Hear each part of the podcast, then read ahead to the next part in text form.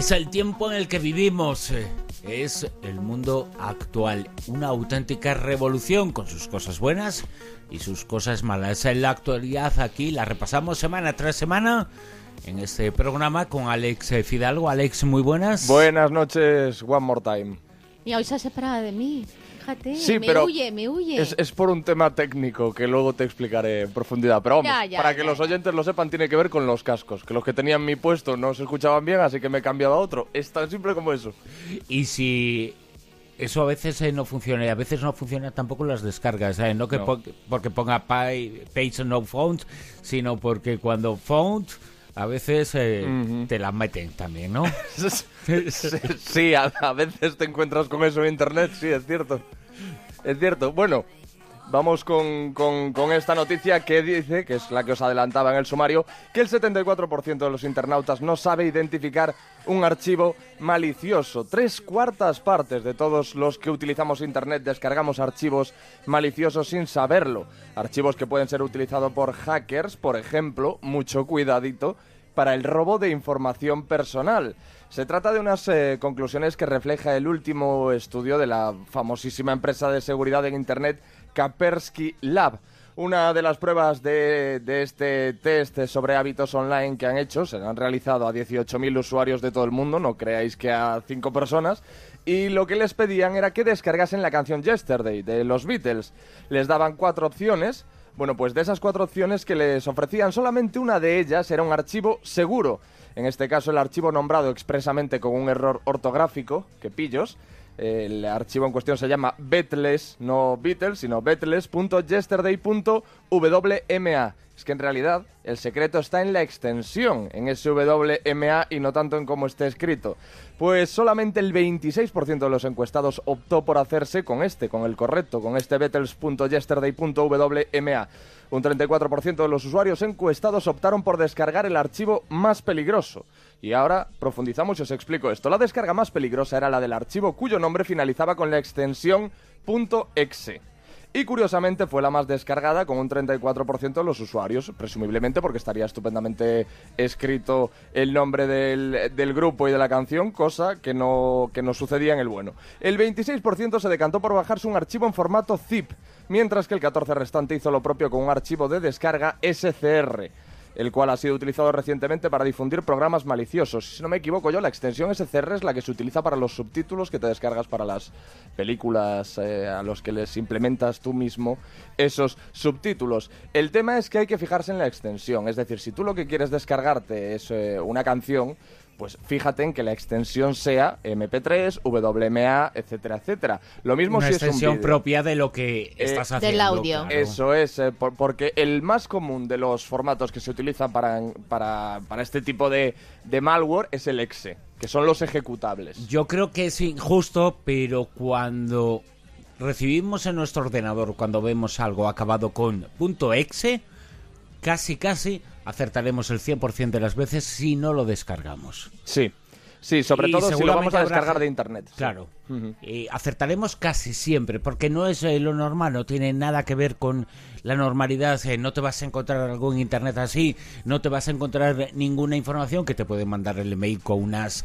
eh, que, que se mete como, como spam, pero luego lo ves, se acaba en punto exe. Claro, normalmente... Le- La duda a veces. Claro, normalmente si tú lo que te estás descargando, el exe, podemos eh, admitirlo como algo normal si te estás descargando un programa, Claro, etcétera, claro. etcétera, y en ese caso vendrá dentro de un paquete de cosas. El, un ejecutable solo siempre te va a llevar un virus o prácticamente siempre. Si ahora hay algún informático que tenga algo que decir al respecto, vale, que lo diga en Twitter, yo lo leeré y no pasa nada, ¿vale? Eh, lo, lo atendemos y entendemos, pero cuando eh, recibimos en documentos, cuando recibimos información o cuando las vemos acabada en exe, no es Eso. en absoluto normal porque no es eh, habitualmente nada que utilicemos a excepción de que estemos formateando el ordenador o lo que Eso sea. es. Pero lo normal es que no acabe en exe y que se acaba en exe, en la terminación, la extensión es eh, punto .exe, e, exe, pues eh, Sí, no, no lo hagamos, no lo cojamos. Eso es, ya está eh, advertida la audiencia, cuidadito con esos archivos. Quien tenía que haber tenido más, eh, más cuidado, más honestidad, eh, más eh, moralidad, más todo es Samantha Watt, eh, que se ha convertido en la primera persona condenada a cárcel por difundir fotografías eh, porno de su expareja en Facebook.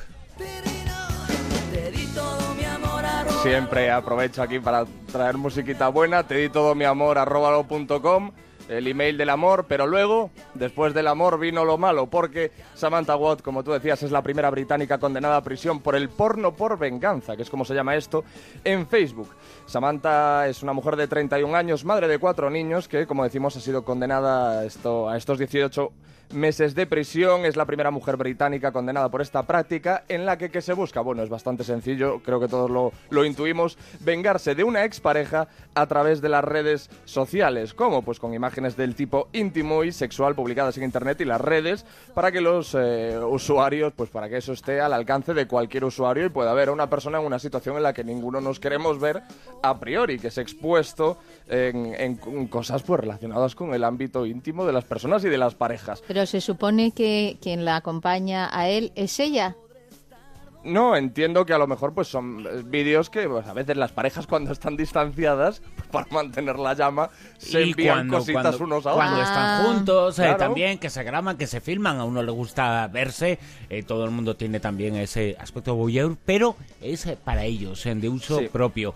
Eh, da igual que sea su pareja, que sea eh, la expareja, que sea algo eh, con lo que has, una persona con la que has eh, cometido infidelidad. No hay razón alguna, ningún motivo, jamás, absolutamente ninguno para vengarse. La, sí, Samantha las colgó en Facebook y amenazó a su víctima con subir más si ésta no paraba de maltratarla. Que claro, también tendríamos que meternos un poco en la intrahistoria para valorar lo ético o no de, la, de la decisión de, de Samantha. La corte de Highbury condenó a Watt a esas semanas de prisión, a esas 18 semanas de prisión, ya que estimó el severo daño que las imágenes explícitas habían causado en la joven denunciante. Bueno, pues eh, Samantha Watts, eh, la primera condenada, primera británica condenada a prisión por porno por verganza en eh, Facebook. Una noticia terrible que nos eh, muestra algo que tiene este tiempo. Como una noticia terrible es la siguiente que nos vas a comentar. Lo que descubrió un presentador en directo en televisión. Sí, está. No tiene tanto que ver eh, con la era digital como el resto, aunque sí tiene, tiene algún, algún punto en ese sentido, porque eh, este presentador descubrió que tenía cáncer en directo a través de un correo que le hizo llegar una enfermera. Es que es una historia muy curiosa. Se, se remonta al año 2014, cuando este presentador en directo, este presentador que se llama Tarek El Musa y es conductor del programa Flip Flop en la cadena HGTV, no puedo diros eh, mucho más, sé que es una cadena estadounidense.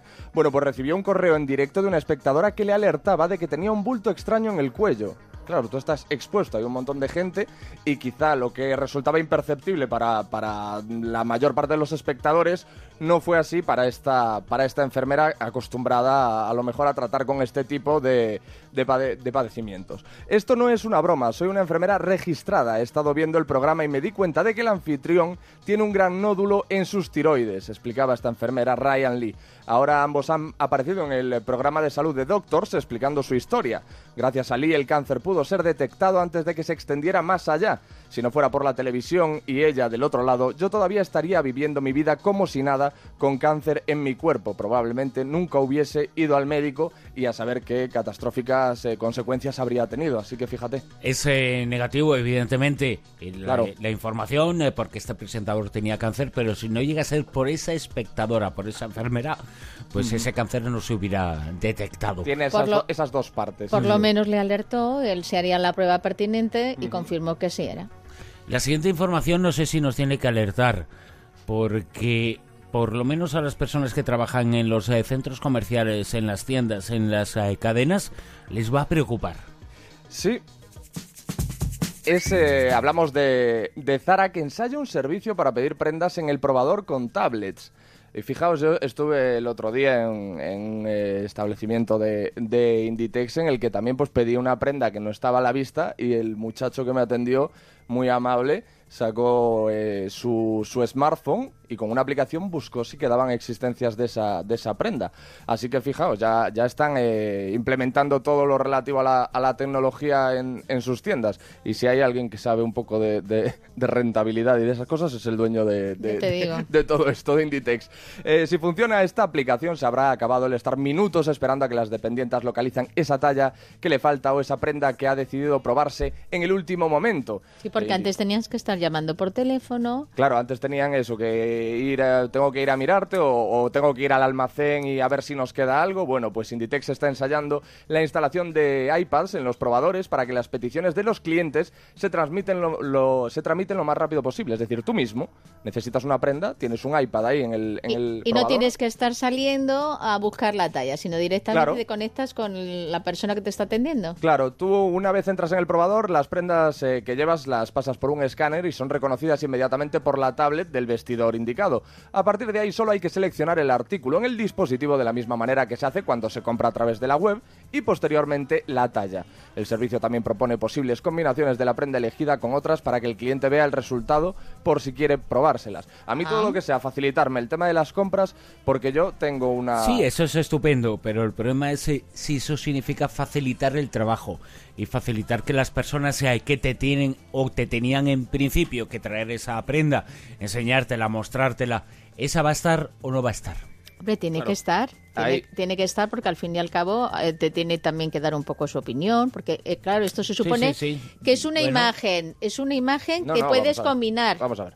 La ropa se tiene que seguir doblando, se tiene que seguir eh, colocando en su sitio, si, sigue teniendo que haber dependientes que puedan eh, cobrar. Co cobrar, etcétera, etcétera. Entonces, yo creo y quiero pensar que esto no va a significar Para facilitar. Que, claro, yo creo que es simplemente, pues eso, que tiene una labor de, de, de facilitar un poco al, al, cliente las compras, hacerlas lo más rápido posible, evitar las colas, etcétera, etcétera. Y a mí, como os estaba diciendo, yo es que tengo una suerte de fobia al tema de las compras. Lo paso fatal cada vez que tengo que comprar algo y solo lo hago en casos de extrema necesidad. Así que todo lo que suponga facilitarme un poco la experiencia, yo lo agradezco muchísimo.